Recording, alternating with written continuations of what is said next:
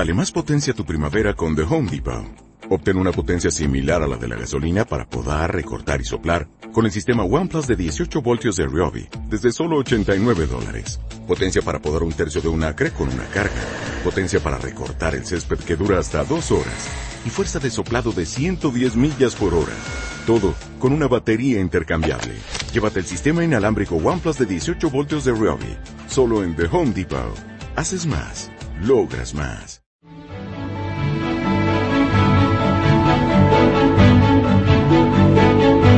Un año, el diario El País publicaba los resultados de una encuesta en la que se formulaba la siguiente pregunta. ¿Qué te falta más en tu vida? Lo curioso fue que el 39% de las personas respondieron que les faltaba dinero. El 27% respondieron que les faltaba tiempo. Y aquí viene lo curioso. La segunda respuesta más votada, digamos, la segunda respuesta que más se respondió fue la de tiempo. Así que nosotros nos hemos formulado una pregunta y es cómo podemos aprovechar mejor el tiempo.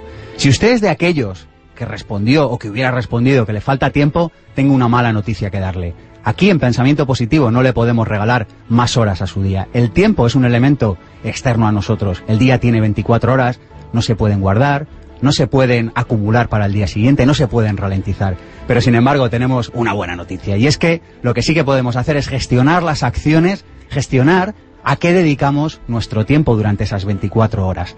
Si alguna vez se ha sorprendido a sí mismo diciendo, necesito más tiempo, no me da tiempo, hoy va a disfrutar con el programa que le hemos preparado. Mi nombre es Sergio Fernández y esto, ya lo saben, esto es mucho más que un programa de radio, esto es pensamiento positivo. Pensamiento Positivo, el programa de ABC. Radio sobre desarrollo personal. Sergio Fernández.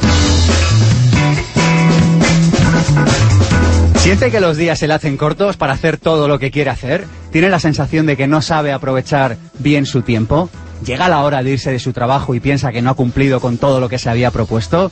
Bienvenido, somos muchos los que alguna vez hemos pensado eso. Hoy en Pensamiento Positivo desvelamos las claves para aprovechar mejor su tiempo, atención y por lo tanto su vida, porque al fin y al cabo lo que usted tiene en su vida es tiempo. Y lo vamos a hacer de la mano de dos personas, de José Miguel Bolívar. Buenos días. Hola, buenos días, Sergio. Gracias por venir hasta los estudios de ABC.radio en esta ne- nebulosa, se dice así, llena de niebla, mañana de sábado en Madrid.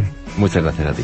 Y tenemos también a Jaime Bacás, que ha venido hasta los estudios de ABC.radio a Pensamiento Positivo. Muchas gracias. Gracias y hola, eh, Sergio. Hola, José Miguel.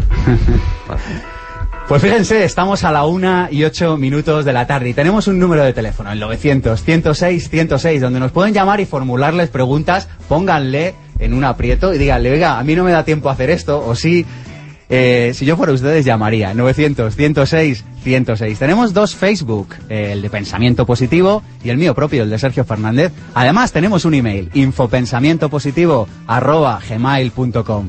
Y por supuesto tenemos nuestro canal de YouTube. Hay aquí ahora con nosotros en los estudios una cámara que la capitanea Borja del Real y que está grabando todos los programas y lo subimos al YouTube, a nuestro canal, a Pensamiento Positivo 1. Búsquennos allí y pueden mirar todos los programas de la temporada. Así que llamadas para nuestros invitados, para José Miguel Bolívar o para Jaime Bacás al 900 106 106 o si nos quieren compartir qué cambio han introducido en su vida para aprovechar mejor su tiempo. También lo pueden compartir con nosotros. Arrancamos este programa sobre la gestión del tiempo ya mismo. Pensamiento Positivo, el programa de ABC. Radio sobre desarrollo personal. Sergio Fernández.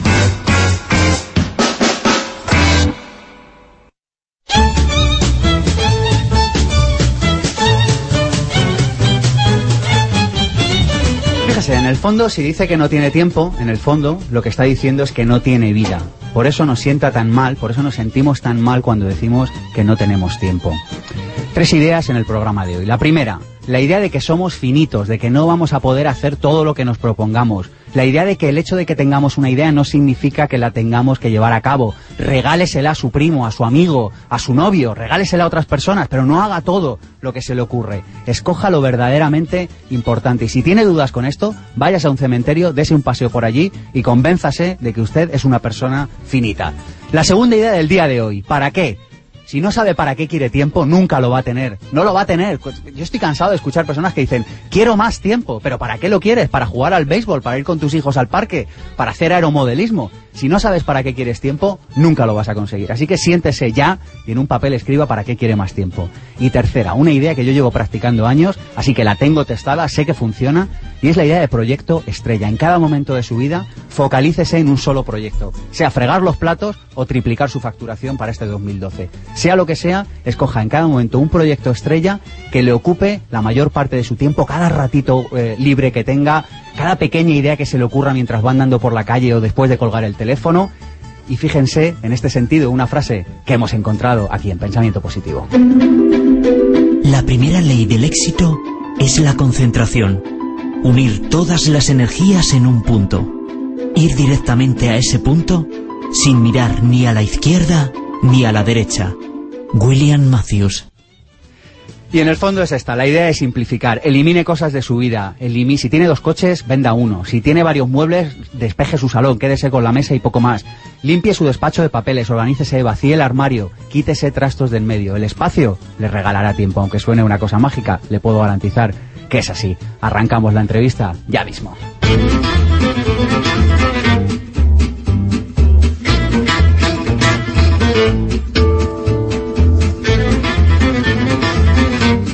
Y vamos con la entrevista, sección patrocinada por Escuela Increscendo, nuestros líderes en el tema de oratoria, de PNL, de programación neurolingüística y de coaching. La vamos a hacer con José Miguel Bolívar, que se define a sí mismo como consultor artesano y como coach, que a mucha gente le sonará extraño. Pero nosotros hemos querido indagar un poquito más porque ustedes se pueden ir a su blog, a Óptima Infinito, y conocerle.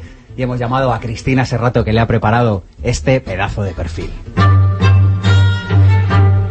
José Miguel Bolívar, que de pequeño soñaba con ser bombero y de joven fue pastelero, llegó al coach porque quería experimentar el significado de trabajar siendo fiel a sus valores y principios.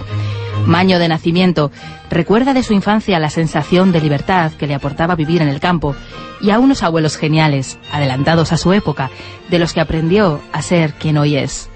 Sencillo, creativo, leal y exigente, le gusta pedalear en su bici de montaña, disfrutar junto a su mujer y sus hijas de un paseo o de una tarde de juegos de mesa, el color rojo, el aroma de la lluvia, el sabor de las especias, y le emocionan la naturaleza, la música y las historias de película. Apasionado del aprendizaje, enamorado de lo que le rodea y deseoso de un mundo sin guerra, hambre o corrupción, sería un señor lobo de Pulp Fiction o el hermano trabajador de los tres cerditos, porque la vehemencia al final da sus frutos. Satisfecho por poder ayudar a otros a alcanzar los resultados que desean y consciente de que el cambio está en la evolución, termina su día disfrutando de alguna buena serie, quizá con la banda sonora de Child of Vision de Supertramp, y abrazado a esa felicidad que para él reside en tener un propósito y poder vivir según él mismo. Y te podemos preguntar cuál es ese propósito. Gracias, Cristina. ¿De nada? Bueno, el propósito de alguna manera lo, lo hemos visto aquí, ¿no? Eh, para mí el propósito tiene que ver con afrontar retos. A mí lo que, lo que más me conecta conmigo mismo es afrontar retos, afrontar retos ilusionantes. Eh, yo soy una persona que piensa que todo, prácticamente todo tiene solución, ¿no? Entonces para mí el, afrontar un reto es, es ese desafío de dar con la solución y llevarla a cabo y disfrutar luego pues del, resultado de haberlo conseguido, ¿no? Como conseguiste ese blog que tienes, Óptima Infinita, con millones de entradas. Yo el otro día, iluso de mí, dije, me lo voy a estudiar antes para preparar la entrevista. Y tres horas más tarde, con barba, deshidratado, dije, bueno, casi que no me va- ah, casi que asumo que no me va a dar tiempo a, a mirarme todas las entradas. Bueno, el blog tiene ya tres años y medio, ¿no? Y debe andar cerca de las 500 entradas, o sea que realmente es un trabajo de, de más de unas horitas el, el leértelo entero, sí, sí. Una de tus últimas entradas hablabas del tema del que precisamente hablamos hoy, que es el tema de los ladrones de tiempo. Y hacías una visión así un poco irónica, como diciendo, oye, que realmente no existen los ladrones de tiempo. Pero yo creo que en la práctica sí existen. O sea, hay, hay, hay llamadas de teléfono, o hay actividades, o hay determinadas circunstancias en la vida que nos roban tiempo, ¿sí o no? Sí, si les dejas, es decir, eh, existen las... ¿Cómo no le dejas? ¿Cuelgas a, a- a la abuelita que te llama para preguntarte qué has comido? Eh, eh, bueno, yo no descuelgo el teléfono cuando estoy... eh, ah, tú no trabajando. cuelgas, directamente no descuelgas. Tengo el buzón de voz y chequeo el buzón de voz cada X, cada X tiempo, ¿no? Efectivamente, las, las interrupciones es algo que también está en tu mano gestionarlas. O sea que esa sería un poco la primera clave, a lo mejor. Gestionar las interrupciones para disponer de más tiempo. Sí, yo creo que el ladrón de tiempo eres tú, ¿no? Al final tú tienes una serie de tentaciones y lo que tienes que hacer es decidir cómo vas a reaccionar eh, ante esas tentaciones. Tú lo comentabas al principio, al final eh, el tiempo no lo puedes gestionar, pero sí puedes gestionar tu atención. Tú puedes decidir en cada momento a qué decides prestar atención, a esa llamada que entra o al trabajo en el que estás.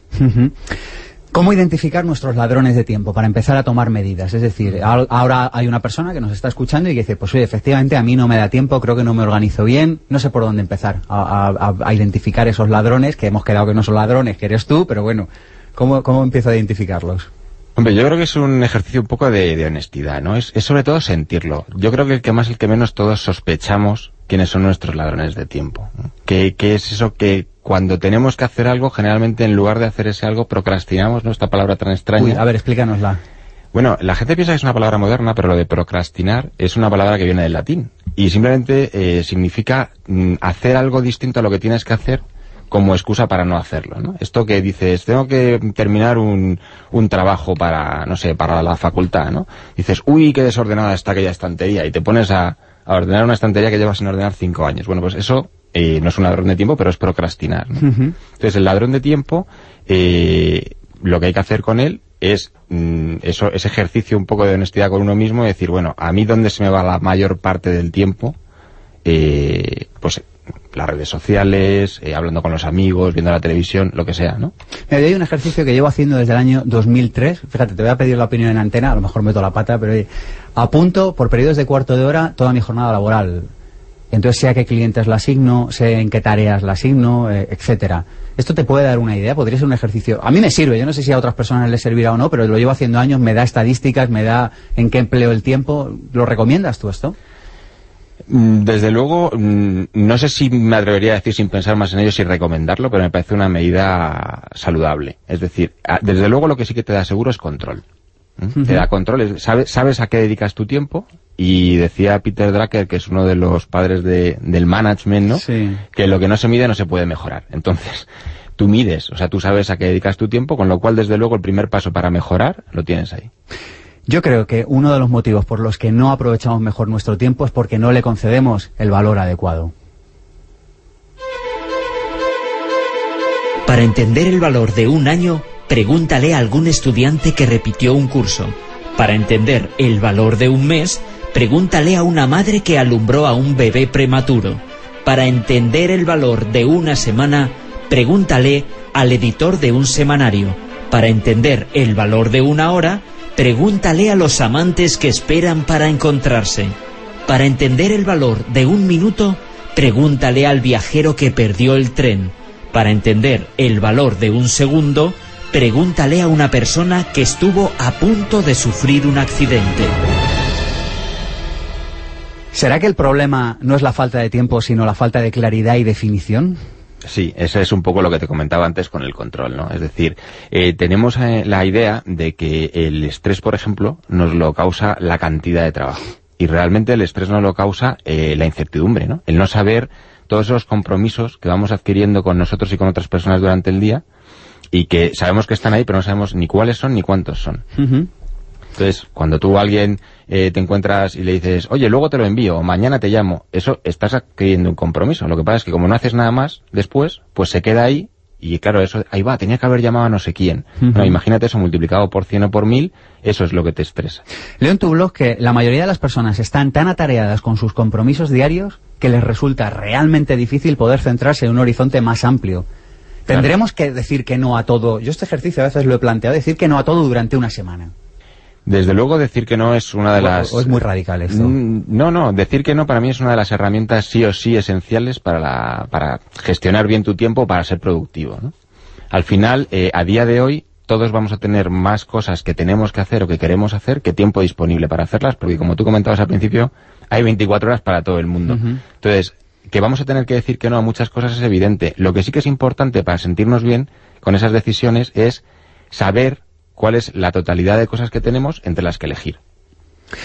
¿Será también que cuanto más tiempo le dedicamos a un tema en la cabeza, menos trabajamos sobre él? Yo tengo un poco esta impresión de que cuanto más piensas en algo, menos lo haces. Sí, sí, es así. El tiempo que dedicas a hacer es inversamente proporcional al tiempo que piensas sobre algo, efectivamente. Eso suele ocurrir porque no tienes claro el resultado que quieres conseguir de aquello que vas a hacer. Y entonces divagas. Divagas. Fíjense, nosotros en Pensamiento Positivo le invitamos a la acción para que aproveche mejor su tiempo.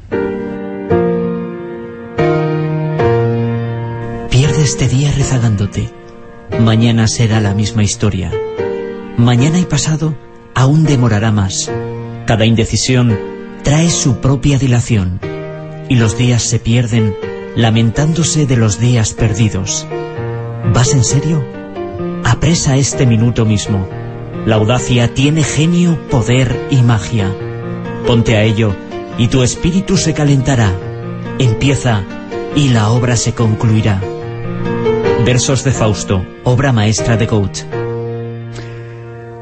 Leo en tu blog, escribe lo que sería un resultado satisfactorio, escribe la primera acción física en el tiempo. Por eso hemos puesto estos versos, porque nos gusta desde aquí, desde Pensamiento Positivo, invitar a la acción, dejar de darle vueltas en el cerebro. Pero tú dices aquí que escribamos lo que sería un resultado satisfactorio. Sí, eh, es muy importante eh, cuando tú estás de alguna manera trabajando en un proyecto con una cierta importancia, tener claro el resultado que quieres conseguir al final de ese proyecto. Ese sería un poco el primer paso, pero el segundo es visualizar ese, ese resultado. Estas son técnicas eh, de, de coaching que funcionan muy bien y que están demostradas como, como tú sabes, ¿no? Sí. Entonces, el, el visualizarlo, pues puesto a hacer el ejercicio de visualizarlo, ¿por qué no visualizarlo a lo grande? ¿No? ¿Por qué no visualizar que no solo has conseguido el resultado, sino que además ha salido perfecto? Ya que hay que soñar, soñamos a lo grande. Hombre, claro, si cuesta lo mismo.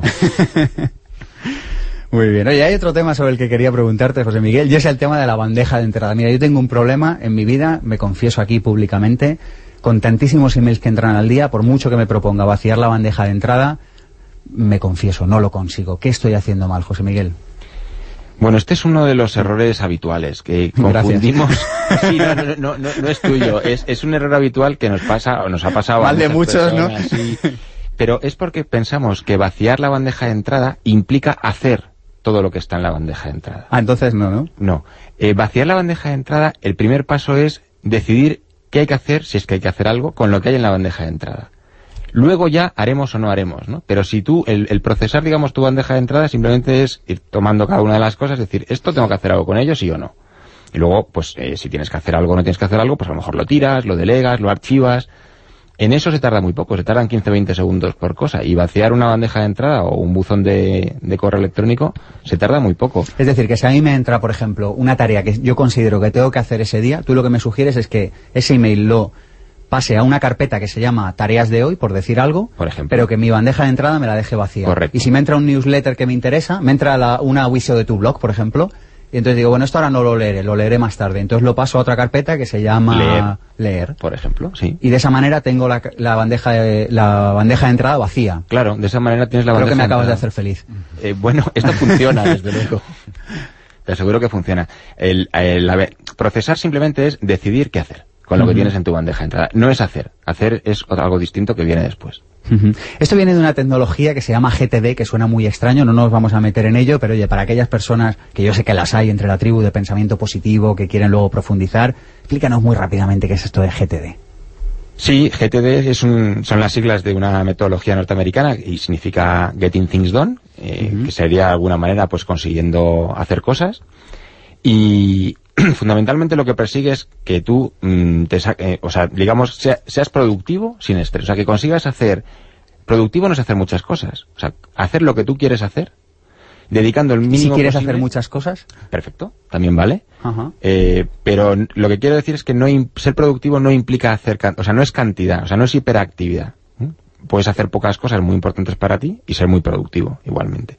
Entonces, eh, lo que te ayuda es una metodología que te, por un lado te da control y por otro lado te da perspectiva. ¿Qué significa esto? Control es lo que te decía antes, saber a qué te enfrentas, simplemente. Y a partir de ahí decidirás hacer unas cosas, aplazar otras o no hacerlas.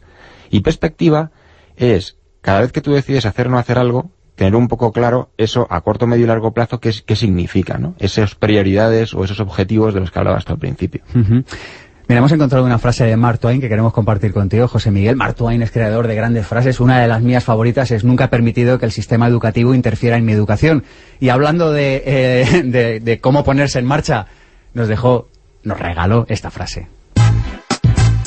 El secreto de conseguir que se tire adelante está en conseguir que se arranque. El secreto de conseguir que se arranque está en descomponer las complejas tareas que te abruman en otras pequeñas y manejables y arrancar entonces con la primera. Mark Twain. 900, 106, 106. Hay algunos comentarios ya en el Facebook, algunos han entrado por email, pero si quieren llamar y preguntar, aquí estamos. José Miguel, ¿hay que ponerse con pequeñas acciones, como nos comentaba Mark Twain? Sí, de hecho, esa cita la tengo yo en uno de los, de los posts del, blog, eh, porque es la esencia fundamentalmente de esta metodología de GTD, ¿no? Eh, cuando, eh, por ejemplo, planificar en, en, GTD es muy distinta a la planificación habitual, y simplemente es eh, tener clara una secuencia de pasos y sobre todo tener clara cuál es la primera por donde tienes que empezar. Porque al final eh, me parece que la cita era de Confucio, ¿no? Que decía que un camino de mil millas comienza con un simple paso. Qué bien quedan los programas con citas. ¿eh? ¿Cómo os agradezco que os traigáis citas? y, realmente eh, al final un proyecto muy complicado siempre hay un primer paso que dar. Entonces si tú consigues que ese proyecto tan sobrecogedor, ¿no? Que te echa así un poco para atrás pues a lo mejor la primera acción es hacer una llamada telefónica o escribir cuatro ideas en una hoja de papel. Eso ya te da mucho menos eh, reparo, ¿no? Yo me he quedado con ganas de preguntarte algo. Ya tengo todo, he vaciado mi carpeta de entrada el lunes por la mañana, ya lo tengo en carpetas y luego cómo sé con cuál me tengo que poner a trabajar. Bueno, eh, realmente mm, tú al final lo que tienes es, digamos, como una lista con todo lo que has decidido que vas a hacer y ahí eh, en GTD se sugiere utilizar una cosa que se llaman contextos. Contextos al final lo que significa es con qué persona, en qué lugar o con qué herramienta puedo hacer esto. Eso te permite que una lista de tareas muy alta eh, la puedas fragmentar en pequeñas listas mucho más manejables. Que parece ya que respiramos, ¿no? Claro, porque si yo hay cinco cosas que tengo que hablar contigo cuando nos veamos esta tarde, no tiene sentido que esté viendo esas cinco cosas cada vez que consulto mi lista durante el día. Mira qué buena idea. O sea, que a lo mejor una buena idea sería elaborarnos varias listas. Claro y de esa manera, cada vez que entra algo que hay que hacer, lo enviamos a esa carpeta o a esa lista. Sí. Y esto nos ahorra tiempo. Claro, por ejemplo, lo que comentabas tú de leer, ¿no? Pues un newsletter o un informe que te han enviado más largo o un artículo o lo que sea, pues todo eso lo pones en leer. Entonces, cuando estás, digamos, en modo leer, en tu rato del día de leer, pues vas ahí y lo que sabes que lo que hay ahí es de leer. y durante el resto del día que no estás en modo de leer, pues ni siquiera lo ves, ¿no? No te distrae. Tenemos a Julián, me vas a permitir un segundito, José Miguel, tenemos a Julián Truyén de la escuela Increscendo al otro lado del teléfono. Julián, buenos días. Hola, buenos días, ¿qué tal Sergio? ¿Dónde estás hoy? Pues hoy estamos en Barcelona. Estamos en, aquí con, en un curso que está haciendo Robert Dills y Steve Gilligan en, de trance generativo, eh, viviendo el 1 más 1 igual a 3. No paráis, eh, no paráis de formaros ahí en Increscendo. Aquí estamos. bueno, ¿qué eh, nos propones hoy a la tribu de, pensamiento positivo desde tu escuela? Pues mira, eh, os proponemos, es muy interesante todo lo, todo lo que estáis contando, y además desde la escuela, de la escuela lo que, lo que aprendemos, o lo que tratamos que aprendáis, o que aprendamos todos es que lo que aparece en nuestra mente, según el mensaje y según la imagen que aparece en nuestro sistema, nuestro sistema responde. Es decir, si en mi, en mi mente aparece que hay un escenario a la hora de hablar en público y ese escenario lo, lo, pienso o lo veo como peligroso, mi sistema va a responder defendiéndome. Es decir, la clave de, nuestra respuesta está en lo que nosotros llevamos en nuestra mente. Y desde ahí nosotros os, eh, en nuestros cursos aprendemos o enseñamos a cómo manejar eso, ¿no? Cómo manejar nuestra imagen, nuestra idea. Imágenes sencillas, por supuesto. Yo sé que tenéis una página web donde toda esta información está recogida. Cuéntanosla. Sí, es en la página web eh, www.escuelaincrechendo.es. Allí está. Y ahora estamos además en un, sacando adelante un curso de, oratoria muy interesante, donde ponemos en práctica todas estas cuestiones. Pues eh, que además tuvisteis una jornada gratuita hace poco, si no me equivoco. Sí, la tuvimos la semana pasada. La próxima la tendremos el día 10 de febrero en la escuela. 10 de febrero. Tomamos nota y nos vamos a esa jornada, que sé que además eh, las personas que van se llevan mucho valor. Muchas gracias, Julián. Escuelaincrescendo.es. Hasta pronto. Hasta pronto, Sofía. Adiós. Gracias. ¿Tenemos que asumir, José Miguel, que siempre se nos quedarán cosas por hacer? Sí, yo creo que este es otro de los cambios de, mentalidad. No quiero asumirlo, José Miguel. Pues eh, lo llevas mal. lo llevas mal. A día de hoy yo creo que es inevitable. Tenemos que eh, asumir que siempre vamos a tener cosas en exceso. Mm, a lo mejor eres capaz de hacer eh, todo lo que tienes que hacer, pero si le sumas lo que debes o te gustaría o te apetece hacer, ya seguro que te faltan horas. Y como somos un programa Zen, pues nos hemos quedado todos en silencio aprovechando este momento porque hay una muy buena manera de aprovechar el tiempo, que es no hacer nada, ¿verdad? Sí, mm, a mí me gusta em, comentar el, caso de los monjes tibetanos, ¿no? Cuando hablo esto de la, de la productividad, de hacer muchas cosas, digo, oye, si tú eres monje tibetano y lo que te gusta es meditar y consigues meditar 14 horas al día, estás siendo muy productivo, aunque estés meditando. Muy bien, vamos con esa llamada. Pensamiento positivo, la propuesta.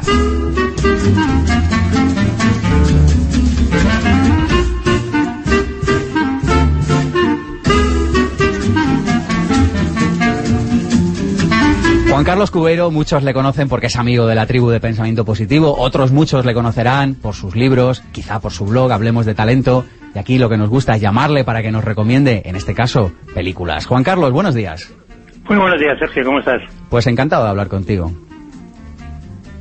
Eh, pues, hoy estamos en un, tenemos momentos ten hoy en el programa. sí, el dolce farniente y el silencio, como estabais diciendo ahora mismo.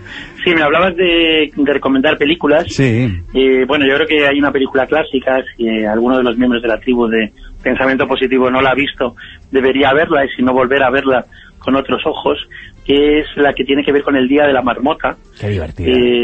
Atrapado en el Tiempo, una película muy divertida, una comedia profunda, con Bill Murray y Andy McWell, de unos periodistas que cubren aquel día de la marmota, el 2 de febrero, en el que, según la marmota se comporte de una manera o de otra, va a hacer buen tiempo, y cómo podemos desperdiciar el tiempo desde la rutina, desde la ansiedad muchas veces, o bien aprovechar el tiempo para mejorar para querer mejor también, como en esta película, y para aprender. Yo creo que este, es de estas películas que la primera vez que la... yo por lo menos la primera vez que la vi me reí tanto que, que, solo después tuve ocasión de reflexionar sobre lo profunda que era esta película.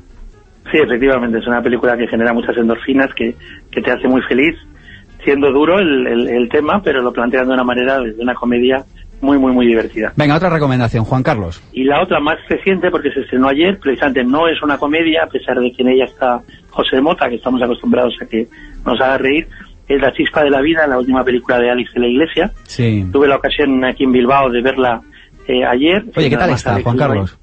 Pues es una grandísima película. Lo primero tenemos que verla con ojos de drama. Es un drama sobre un publicista que crea esta idea de la chispa de la vida de la Coca-Cola que está en desempleo y, bueno, em, te da una circunstancia especial, no quiero hablar demasiado del argumento, pero que al final es una película para saber que en esta sociedad tan rápida, tan caótica, tan del espectáculo, al final la chispa está más en los seres queridos que no ni siquiera en el empleo, en el dinero o en este tipo de cosas. Yo creo que en película muy inteligente. En el último día de nuestra vida, lo, siento por mi gestor, al que quiero mucho, pero nadie se, nadie se acordará de su gestor ni del director de la, de la oficina bancaria, ¿no? Yo creo que estas, estas películas que nos recuerdan esto van bien, ¿no? Sí, además lo hace de una manera, pues, dramática, pero pero muy interesante, ¿no? De, la elaboración del museo, los papeles políticos, los banqueros, hay, hay, hay mucho en el discurso la última película de Alex de la Iglesia. Pues tomamos nota, Juan Carlos, sabes que estás invitado a venir cuando quieras y hablamos próximamente.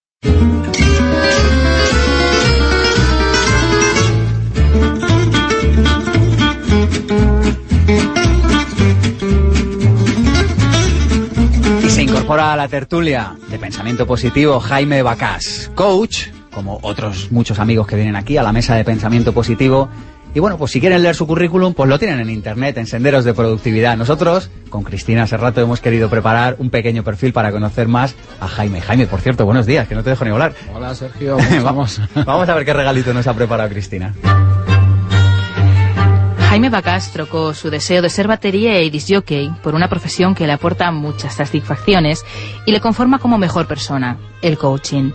Romántico, positivo, vital por herencia de sus abuelos, admirador de Gandhi y del poder de las ideas, le gusta leer, nadar, viajar, ver películas, el color azul, quizá como sus ojos, y la emoción que produce el amor. Catalán, fascinado con Roma y el paraíso terrenal de Costa Rica, encuentra la felicidad en el bienestar de los que le rodean y asevera que los mejores momentos de la vida corresponden a las veces que ha estado enamorado. Agradecido por lo que ya ha experimentado y por lo que le falta por conocer, vive consciente de que no podemos cambiar a los demás, pero cuando cambiamos nosotros mismos, todo lo hace a nuestro alrededor. Su película favorita es West Side Story, su canción I Love Her de los Beatles, su frase para la posteridad, esa de Zig Ziglar que reza Siempre parecerás más alto con alguien sobre tus hombros. Si pudiera tener poderes, elegiría ser influenciador y le pediría al genio de la lámpara tolerancia, humildad y justicia para la humanidad. Jaime, que mantiene la filosofía de que la botella está medio llena, no medio vacía, y que antes de dormir recuerda todo lo bueno del día, quisiera que en su funeral se escuchasen, sobre todo, cuatro palabras mágicas. Me ayudó y me amó. Ponen nuestros invitados cuando Cristina les lee estos perfiles. Pero pueden hacerlo, están de suerte, pueden hacerlo en nuestro canal de YouTube en Pensamiento Positivo 1. ¿Qué tal, Jaime? Muy bien, eh, tocado un poquito por la, por la construcción que ha hecho Cristina, fantástica. ¿Tenemos el síndrome de demasiadas cosas pendientes? Tenemos el en nuestra sociedad tenemos el síndrome de demasiadas cosas pendientes, es decir, de pensar que nunca vamos a poder abarcar todo aquello que queremos hacer. Sin duda, es eh, el, aproximadamente un 90-95% de la población vive con ese síndrome eh, y es un síndrome generado fundamentalmente por la falta de establecimiento de objetivos, en mi opinión. Ujú. Dices, León, tu blog, que lo primero que debes tener en cuenta al decidir qué hacer son todas las limitaciones y excluir las próximas acciones que requieren una situación o contexto distinto al que te encuentras, que es un poco lo que estábamos hablando antes. Es decir, parece que coincidís en el tema de, en cada contexto, en cada situación, haz solo lo que en esa situación se requiera y el resto vacía tu mente. Ambos Sí. insistís en este tema de vaciar tu mente. Mm, Absolutamente, quiero decir, los resultados que consigues están, eh, están determinados por dónde colocas tu atención. Entonces, si la atención en este momento la tienes en leer, pues bueno, pues lee. Y si tu atención la tienes en contestar correos electrónicos, pues contesta correos electrónicos. Eh, esto nos llevaría a el síndrome que tú has mencionado antes, nos conduce a la multitarea que es efectivamente una, un ataque directo a la productividad. La multitarea es antiproductiva, eh, contrariamente a lo que mucha gente piensa, ¿no? Y mira, fíjate, hablas de multitarea. Y una cosa que creo que a veces me hace salvar tiempo, no sé, corregidme si estoy eh, eh, no estoy en lo correcto, es por ejemplo hablar por teléfono desde el manos libres en el coche, porque al juntar dos tareas pienso que aprovecho tiempo. Entonces yo hablo de que no tengo un coche, sino que tengo un locutorio ambulante. O otra cosa que hablo a veces es que no tengo un coche, sino una universidad ambulante, porque voy escuchando audiolibros o cosas que me interesan. Eh, esto es multitarea, no sé qué punto de vista tenéis sobre esto. Eh, bueno, a mí me pasó ayer exactamente esto que tú dices. eh, me di cuenta de que no estaba prestando atención, y eso ya es mucha suerte, que me diera cuenta que no estaba prestando atención a, a la conducción. Y tuve que parar para seguir la conversación, porque lo que quería era seguir la conversación. Entonces, no lo sé, hay personas a lo mejor que sí son capaces de hacerlo. Eh, en cualquier caso, la multitarea, la multitarea, como todos sabemos, el cerebro solamente puede concentrarse en una cosa. Si el cerebro le, le estás dando instrucciones de que se concentre en dos cosas, de hecho no está concentrado en dos cosas. Está saltando continuamente de una cosa a la otra, ¿vale? De una tarea a la otra. Y, y en, esos, en esos saltos lo que se está perdiendo evidentemente es atención. No Eh, digas eso, que van a quitar pensamiento positivo los que vayan conduciendo. Bueno, yo recomendaría que eh, el que esté conduciendo, desde luego, no haga otra cosa más que conducir. ¿eh? Yo, yo creo que habría que añadir un, un matiz, ¿no? A la hora de definir la multitarea. Y es que lo que para Jaime es multitarea, a lo mejor para mí no lo es, ¿no? Para mí multitarea implica hacer más de una cosa que requiere tu atención a la vez. Entonces, en la medida, eh, a mí a veces lo que tú comentabas me pasa, pero no siempre. Entonces, si tú estás eh, conducción lenta en un atasco en ciudad, que vas en una gran avenida, eh, creo que puedes escuchar eh, un programa de radio hablar por el móvil porque la cantidad de atención que te exige el, el conducir es, es mínima o prácticamente inexistente, ¿no? Si vas conduciendo con niebla una carretera húmeda eh, que no conoces, probablemente sea una imprudencia ir hablando por el móvil, a no ser que es una conversación insulsa a la que tampoco le estás prestando mucha atención, ¿no? Pero para, para mí la multitarea no es la cantidad de tareas, sino cuántas de ellas exigen que prestes atención. Tareas. Y me viene a la cabeza una palabra, que es la palabra agenda. Ayudadme a organizarme la agenda. Ahí es nada. Bueno, eh, disponer de una agenda es disponer de una dirección para el día, desde luego. Eh, nosotros recomendamos siempre en todos nuestros talleres y en nuestros programas eh, la construcción de una agenda. La agenda es ni más ni menos que el lugar en donde van a parar las, eh, las tareas que quiero hacer hoy. La agenda o calendario es la es, es es la separación que hay entre el mundo de los deseos y el mundo de la realidad. Entre los deseos, como antes decía José Miguel, pues están las cosas que tengo que hacer, que me gustaría hacer, que quiero hacer. pero en la agenda está solamente la realidad. Es decir, si hoy tengo ocho horas para trabajar, por ejemplo, pues cuáles son las de todas esas cosas las que me caben en la agenda. Y evidentemente debería priorizar las cosas que, que quiero poner ahí, ¿no? Y ejecutarlas. Eh, en GTD se añade un matiz, ¿no? Eh, lo que lo que comenta Jaime... GTD era esta cosa rara que nos has hablado antes para organizarte el tiempo, ¿no? Esta metodología rara que os comentaba hace un rato eh, se utiliza eh, por un lado la agenda y por otro la lista de acciones, ¿no? Entonces, en la agenda, en GTD es un territorio sagrado. Solamente va lo que caduca. ¿Esto qué significa? Las cosas que o las hago hoy, o las hago hoy a una hora concreta, o no las puedo hacer. Una cosa, y si tengo algo que tengo que hacer y puedo hacer de lunes a viernes, ejemplo, eh, ir a comprar algo que no me corre especial prisa o mantener una conversación telefónica que puede ser el lunes o el martes y no influye mucho, no lo pongo ahí. No, eso iría en tu lista de acciones. En mi contexto de teléfono, en mi lista de acciones de tel- del contexto teléfono. Claro. Eh, La- soy un chico listo, has visto, ya he aprendido. Muy listo. La, la lista de acciones significa lo antes posible. Son cosas que voy a hacer lo antes posible. Tan pronto tenga, por ejemplo, tiempo para coger el teléfono y hacer esas llamadas. La agenda es cosas que o las hago en ese momento, en esa fecha, en esa hora, o no las puedo hacer. Habláis también en GTD de que no se muevan los compromisos, es decir, que si hay algo que está en la agenda, que no se mueva. No sé qué opináis de esto. Sí, un compromiso, como su propio nombre indica, es una promesa que hay conmigo mismo y con los demás. Por lo tanto, eh, si quiero ser eh, coherente, eh, si quiero ser confiable, necesito que mis compromisos se cumplan. Es decir, eh, digo lo que voy a hacer y hago lo que he dicho que iba a hacer y lo hago.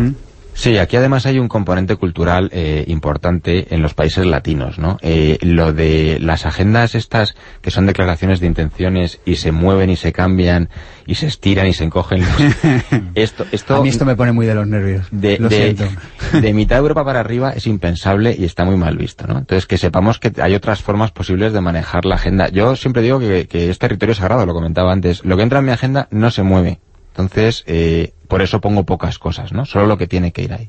Habláis también de no a la lista de tareas diaria. Esto le vais a dar un cubo de agua fría a más de una persona. O sea, es decir, no hay que levantarse por la mañana y preparar una lista de tareas para el día. Bueno, yo recomiendo que la lista de tareas que, o de agenda, en una palabra, la agenda de hoy la preparo el, el día anterior, es lo último que hago antes de desconectar eh, de mi mundo laboral. Sí. Eh, dedico aproximadamente unos 18 minutos eh, a preparar mi lista de mañana para irme ya desconectado a mi entorno personal, a mi ocio, a mis amistades, a mi familia, eh, y no te estar pensando en qué es lo que voy a tener que hacer mañana a las 9 de la mañana o a las 3 de la tarde. Y reservar espacio para reunirse con uno mismo. Esta sería otra de las claves de, de- para organizar una agenda, ¿verdad? Sí, esta es una de las de las que yo además re- recomiendo cuando cuando explico esto de GTD en los talleres, ¿no? Eh, dentro de, de esta metodología de GTD hay un paso muy importante que suele ser por el que falla la mayoría de la gente cuando empieza a usarla, que es la revisión semanal. Entonces la revisión semanal digamos que es como una puesta a punto periódica de tu sistema que durante la semana, por el día a día, se va degradando, ¿no? Entonces, digamos, devolverle su credibilidad y su confianza originales. Entonces, eh, suele dar mucha pereza y siempre encuentras una excusa para saltarte esa revisión semanal. ¿no? Entonces, el, el truco que a mí me funcionó y con el que yo conseguí convertirlo en un hábito es reuniones conmigo mismo. Yo me ponía una reunión conmigo el viernes por la tarde, una horita y pico, y entonces, claro, ya no me caían más reuniones de trabajo y a partir de ahí, haciéndolo todos los días a la misma hora, pues lo conseguí convertir en, en hábito. Habláis también de que hay que evitar que la agenda parezca un Tetris. ¿No? O sea, no, esto, esto de parecer ejecutivos de película, de voy corriendo, esto ya está pasado de moda, ¿no? Esto ya no lo queremos. Sí, yo le llamo la agenda alicatada hasta el techo, ¿no?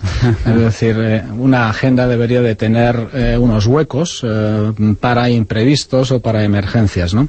Los todos tenemos, unos en mayor grado y otros en menor grado, pues esas esas esas emergencias, ¿no? Una emergencia no es tal si sucede siempre, si sucede con, con frecuencia, por lo tanto es planificable. Entonces uno debe de colocar en su agenda pues una hora o dos horas o las horas que le haga falta para imprevistos. Si los imprevistos tienen lugar, están agendados. Si los imprevistos no tienen lugar, pues me voy a mi lista de tareas pendientes y busco algo para, que, para, para hacer.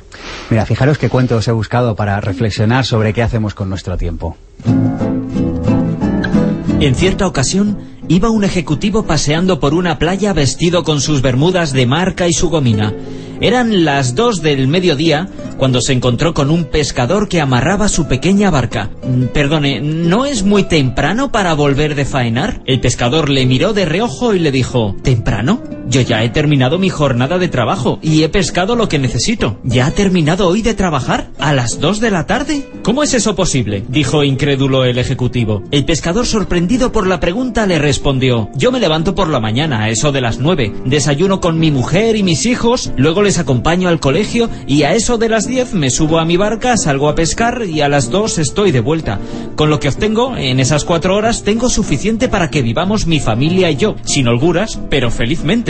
Luego voy a casa, como tranquilamente, hago la siesta, voy a recoger a los niños al colegio con mi mujer, paseamos y conversamos con los amigos. El ejecutivo respondió, si me lo permite le diré que está usted cometiendo un grave error en la gestión de su negocio y que el coste de oportunidad que está pagando es, sin duda, excesivamente alto.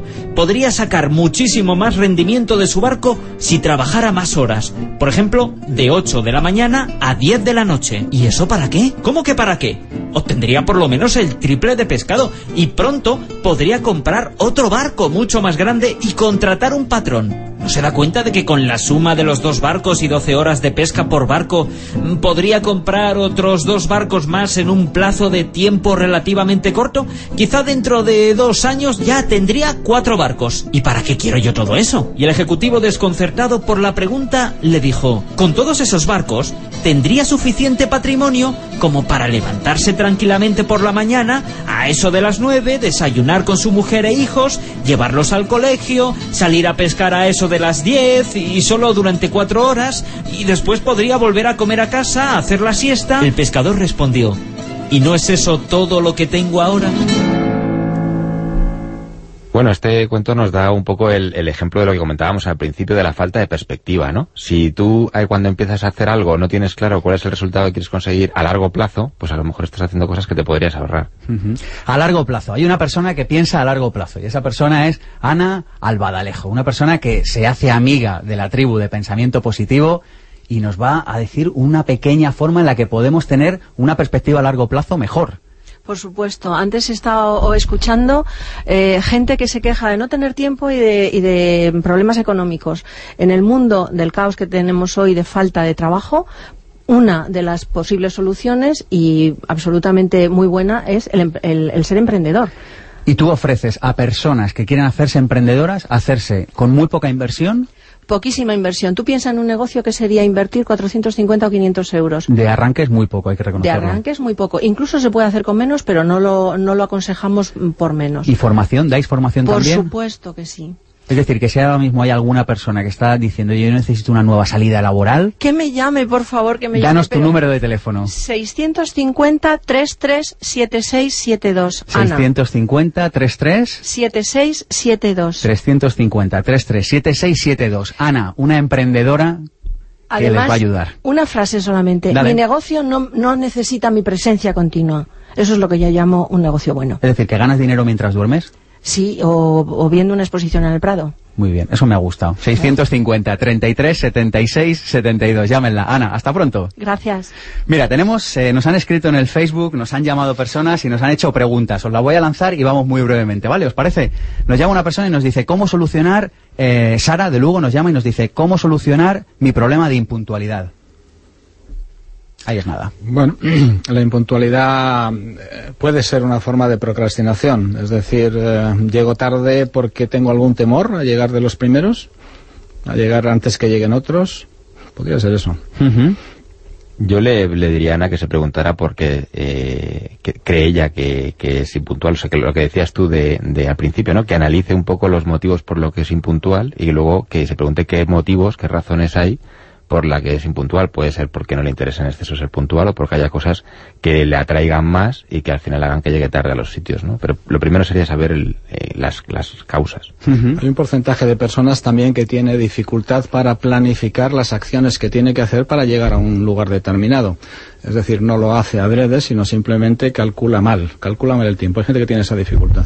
Uh -huh. Nos escribe Luis Oyarzábal y dice, se me ocurren muchas preguntas pero os lanzo esta que me pasa habitualmente. ¿Cómo llegar a todo y no olvidarme de mí? ¿Qué, Que yo sepa no existe, lo hemos comentado a lo largo de la mañana. Eh, lo primero que debería hacer es abandonar esa idea de, llegar a todo, identificar de ese todo, pues, qué sería lo más importante y ir haciendo, pues, en función de, lo que se puede ir haciendo. Sí, desde luego, volvemos a lo mismo. Eh, solamente tienes criterios para saber qué hacer o qué no hacer, cómo priorizar cuando tienes objetivos. Solamente el 5% de la población tiene objetivos escritos. Pues ¿Solo, qué porcentaje? El 5% de la población. El resto tenemos deseos de lo que nos gustaría que nos pasara pero no objetivos escritos. Que escuchen nuestro programa de Nochevieja de Pensamiento Positivo, vayan al canal de YouTube y escúchenlo sobre cómo escribir objetivos, una parte fundamental de, de nuestras vidas, ¿verdad? Fundamental. Nos escribe Elizabeth Grimaldi, nos dice, ¿cómo podemos cambiar el concepto de tiempo perdido?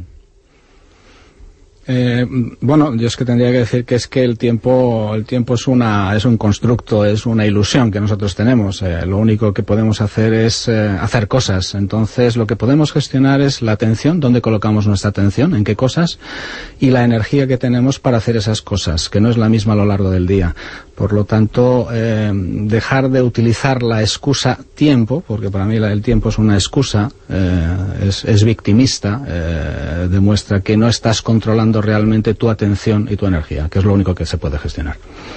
Para mí el, tiempo perdido tiene que ver un poco con la voluntad, ¿no? Eh, el estar no haciendo nada puede no ser tiempo perdido, es, digamos el coste de oportunidad, el darte cuenta de que durante un tiempo que querrías haber dedicado a hacer algo, eh, has hecho algo distinto. Entonces, todo lo que venimos comentando esta mañana de tener claro los objetivos o de tener claro eh, con ese control qué cosas quieres hacer, pues te puede ayudar a evitar esa sensación de tiempo perdido. Pues tiempo perdido sé que no ha sido esta hora. José Miguel, te doy las gracias y además te hago un pequeño regalo. Mi último libro, El Sorprendedor. Muchas gracias. Muchas gracias y espero verte por aquí de nuevo, por Pensamiento Positivo. Jaime, Vacas, muchas gracias. Te seguimos en tu blog también, en Senderos de Productividad, y muchísimas gracias por venir hasta aquí.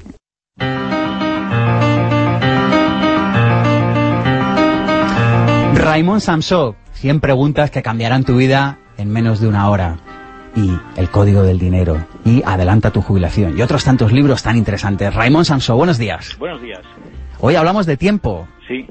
Oye, ¿qué nos cuentas? Que, dices que hacer muchas cosas es un mal síntoma, he leído en alguno de tus libros. Sí, sí, es una señal de poco éxito. Es decir, las personas que hacen mucho trabajo es una señal de poco éxito. No me digas eso, Raymond, que me hunde.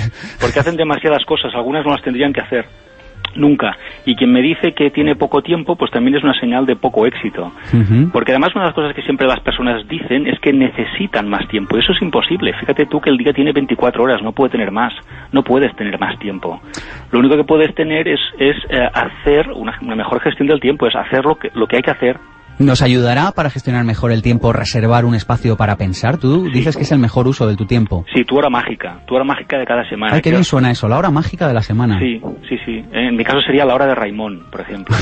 Entonces esa horita, eh, que en una semana es nada, pero que te permite alejarte de todo, cerrar el teléfono y pensar. Eh, hay que pensar más, eh, hay que organizarse mejor. Y si lo hacemos, ganamos tiempo. Esa hora no es perdida, es ganada. Hablas de no usar el tiempo para tareas, sino para resultados. Explícanos esto. Sí, porque a veces la, gente hace cosas y no sabe ni por qué las hace. Es decir, está haciendo por hacer. Eh, han perdido de vista el objetivo o el resultado. Y en realidad quizá hay cosas que ni siquiera tenemos que hacer, ¿eh? o otras que las podríamos delegar. Pero algunas simplemente no hacerlas, porque no nos llevan a ningún lado. Tendríamos que preguntarnos siempre a dónde me lleva lo que estoy haciendo ahora. Qué interesante esto. Y para acabar, nos recomiendas una acción, un consejo, como buen coach que eres, y nos dices una sola cosa cada vez. Sí, exacto. Dividir el tiempo en espacios muy chiquitos, muy pequeños, una hora cada hora. No querer eh, estar pensando en lo que haré eh, toda esta mañana o toda esta tarde, sino qué voy a hacer en mi próxima hora. ¿Cuál es el mejor uso que puedo dar a mi siguiente hora? Me encanta eso. ¿Cuál es el mejor uso que le voy a dar a mi siguiente hora? Yo me quedo pensando sobre lo que nos has dicho. Raimón, hasta pronto. Hasta pronto, adiós. Muchas gracias.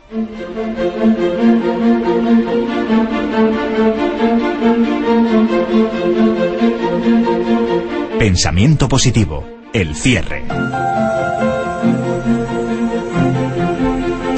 Con José Miguel Bolívar hemos aprendido que el estrés es la falta de claridad y no la consecuencia de tener mucho trabajo. Hemos aprendido que el principal ladrón de tiempo eres tú y hemos asumido que siempre se quedará algo por hacer.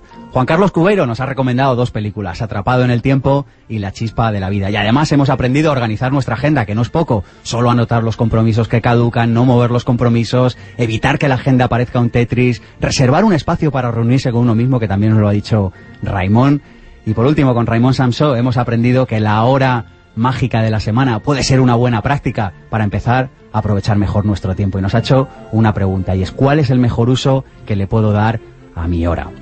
Dijo la Madre Teresa de Calcuta, yo hago lo que usted no puede y usted hace lo que yo no puedo y juntos podemos hacer grandes cosas. Grandes cosas son las que hace este equipo de pensamiento positivo que lo compone Borja del Real con la cámara, Mónica Galán, Ada García Coque en la producción, Armando Mateo con esos maravillosos cortes de voz que ustedes escuchan, Alberto Peña en la producción, Víctor San Román dirigiendo esta nave que es pensamiento positivo y Cristina Serrato con esos perfiles que le regala a nuestros invitados. Soy Sergio Fernández, esto es Pensamiento Positivo y me encantaría volver a contar con usted el sábado que viene. Mientras le deseo mucha felicidad. Hasta pronto.